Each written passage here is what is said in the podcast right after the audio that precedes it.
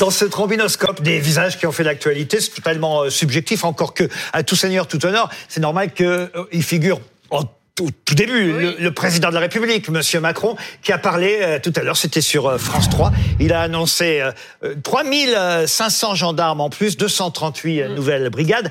Euh, mais, mais surtout, ce sont les images qui nous ont amusés. Vous Ah les avez oui. vu les images Ah bah alors, vous allez me les montrer parce que c'était au moment où je finissais de préparer l'émission, figurez-vous. Mais je Ah bah sais qu'elles vous ont botté. Si donc vous avez été flashé dans le Lot-et-Garonne, vous pouvez demander une dédicace au président de la République. Regardez, il a testé lui-même un radar là-bas dans le Lot-et-Garonne, le président. Et c'est vrai que euh, ce sont des images qui sont pas forcément positives. Je sais pas pourquoi il a fait ça, mais bras de chemise. pardon. Il est en bras de chemise. Mais il fait très chaud, il faisait très chaud. D'ailleurs, on l'a interrogé sur l'urgence climatique euh, là-bas, euh, parce qu'ils avaient très très chaud, même On pendant l'interview. du débardeur.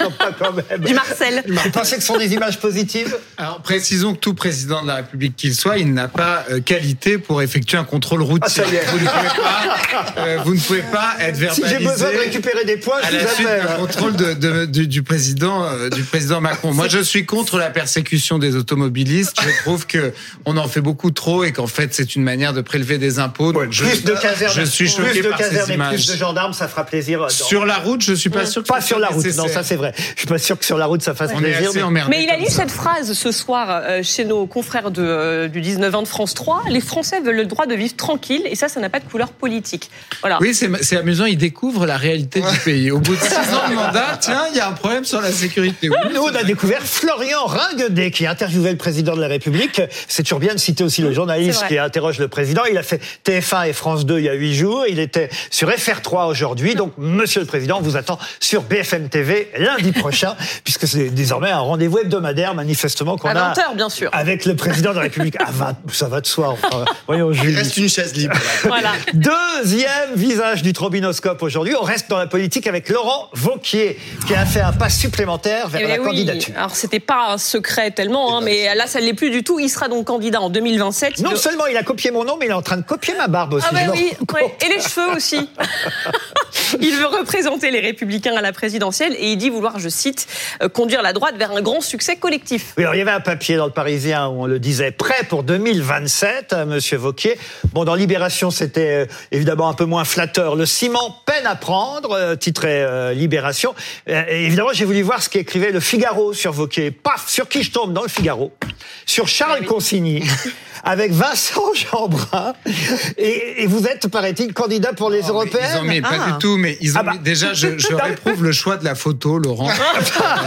J'ai vra- J'ai vraiment l'air de, de Les bras un peu ballants. J'ai l'air d'une, on dirait que je suis dans un cocktail. Il paraît que vous auriez- non, sous l'emprise de l'alcool. Je non, cite non, mais l'article. Ce sont des, non, mais d'abord. Je cite l'article. Il paraît que vous auriez dit ça va être une élection de jeunes fauves. Il va falloir réussir à se démarquer de Bardella et de Maréchal. Donc, c'est moi dont les Républicains ont besoin. Je n'ai pas dit tout à fait comme ça. Je, je pense en effet que d'abord, moi, je suis pour le clivage entre la droite et la gauche. Je pense que c'est un clivage structurant pour le débat politique. Je suis contre le centre mou macronien. C'est pour ça d'ailleurs aussi que j'accueille avec intérêt euh, les premiers pas de, de Laurent Vauquier, qui en a sous le pied à mon avis. Et vous avez le soutien de Nicolas Et Sarkozy je pense que pour les, je, je, je pense que pour les européennes, il faut commencer à se secouer, euh, notamment dans la perspective de 2027, et que ça va être une élection très difficile. Ah, il est vraiment Oui. en campagne. hein, Oui, ça y est, il faudra, oui, il faudra avoir envie de se battre. Oui.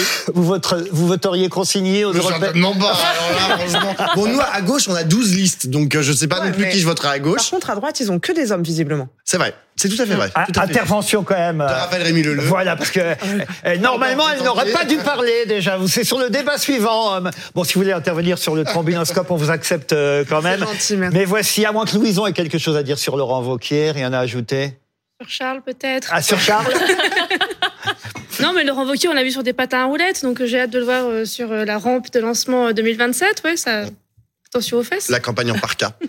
J'aimerais qu'on passe au rugby avec la photo suivante dans notre trombinoscope. J'ai mis évidemment Antoine Dupont. Mais oui, il est finalement de retour. Il n'est pas encore sur le terrain avec tous ses coéquipiers évidemment, mais Antoine Dupont était bien là hier à l'entraînement du 15 de France à Aix-en-Provence. Entraînement très surveillé, mais voilà, il a été autorisé par le chirurgien qui l'a opéré à, à reprendre une activité physique progressive dirigée. Alors, il faisait la une de l'équipe, hein, regardez ce matin, avec ce visage terrible, parce que euh, c'est marqué en une le visage de l'espoir. Sauf que quand même, il a un cocard euh, en plein visage, le pauvre. et il commence déjà à s'entraîner.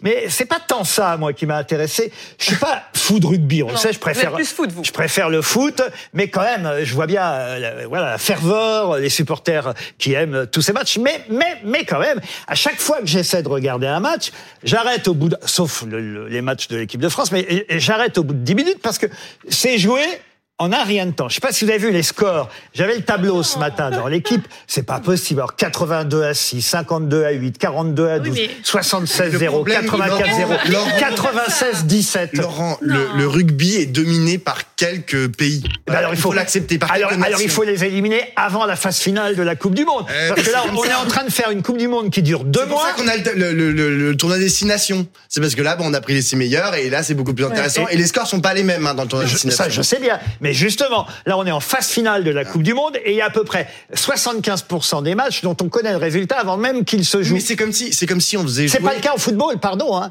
En foot, même une petite Mais équipe. parce que le Oui. foot, le foot est beaucoup plus diffusé en fait à, à- à l'échelle mondiale. Il y a beaucoup plus de nations en fait qui sont bonnes au foot. Prenez le cricket. Euh, si vous faites jouer la France, équipe de cricket contre l'Inde, on va aussi Attendez, se ne, ne me dites 100 pas, ne me 0. dites pas qu'on va diffuser les championnats du monde Non, de mais cricket bientôt. pas pourquoi pas, mais la France serait nulle. Voilà, Bon. parce que c'est pas un sport, c'est un sport qu'il y a que dans quelques pays. On a hâte à France-Italie et là, j'espère qu'effectivement, même si Antoine Dupont ne jouera pas, peut-être les quarts de 98 à finale, mais pardon? Il y aura pas 98 à 0, je Non. pense. J'espère France pour les Italie. Italiens en tout cas, euh, qui nous regardent peut-être un mot non sur le rugby. Je sais que vous aimez beaucoup ça. Pas du tout. Je n'ai absolument rien à dire sur le rugby. Ah, bah, Louison. Louison, bah oui, les préjugés, Voilà, Laurent. préjugés sexistes. Moi, le rugby, je peux vous dire que quand il y a 80 minutes, c'est 80 minutes, il peut se passer tout et n'importe Ah quoi. oui. On l'a vu avec Dupont. Même quand c'est Il y avait un 50-0 truc- au bout de, de 20 minutes. Bon, là, il y a moins d'espoir. Voilà. Mais il y a encore un peu d'espoir jusqu'à ce que ça soit sifflé. Donc, non, non, je suis pas d'accord avec vous. C'est vachement bien le rugby. Allez, dernier visage de notre trombinoscope, Dorothée Janin. Ben oui, écrivaine qui publie son troisième roman, La révolte des filles perdues sur la mutinerie en 47 de jeunes femmes emprisonnées à Fresnes.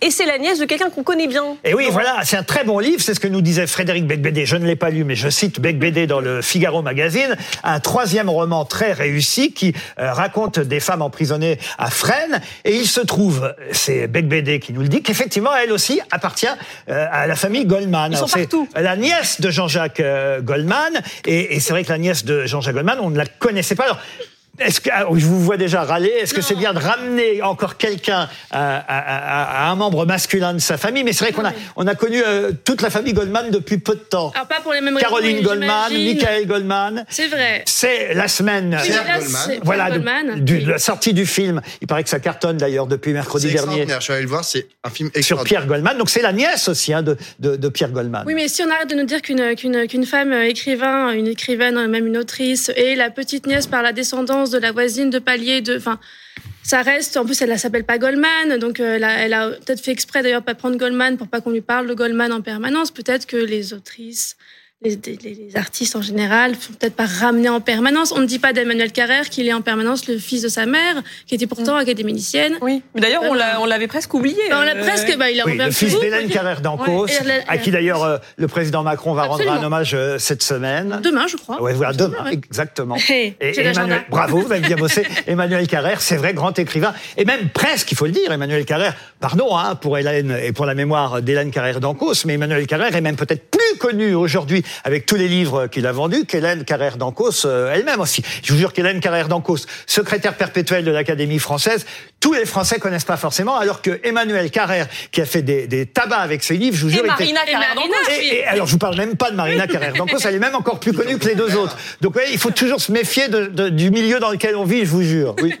Non, non, mais c'est vrai que Marina, par exemple, bah, il y a le côté euh, très longtemps dans la télévision. Et donc, les, les connexions, entre moi, personnellement, entre Marina Carrère d'Ancos et Emmanuel Carrère, il m'a fallu des années pour comprendre qu'ils étaient frères et sœurs. Donc, ne ramenons pas forcément toutes les femmes à leurs En tout cas, c'est vrai que Black BD a titré enfin un vrai livre de Goldman, même si effectivement l'écrivaine en question s'appelle Dorothée euh, Janin. C'est son troisième roman et on va quand même rappeler le titre, La révolte des filles perdues.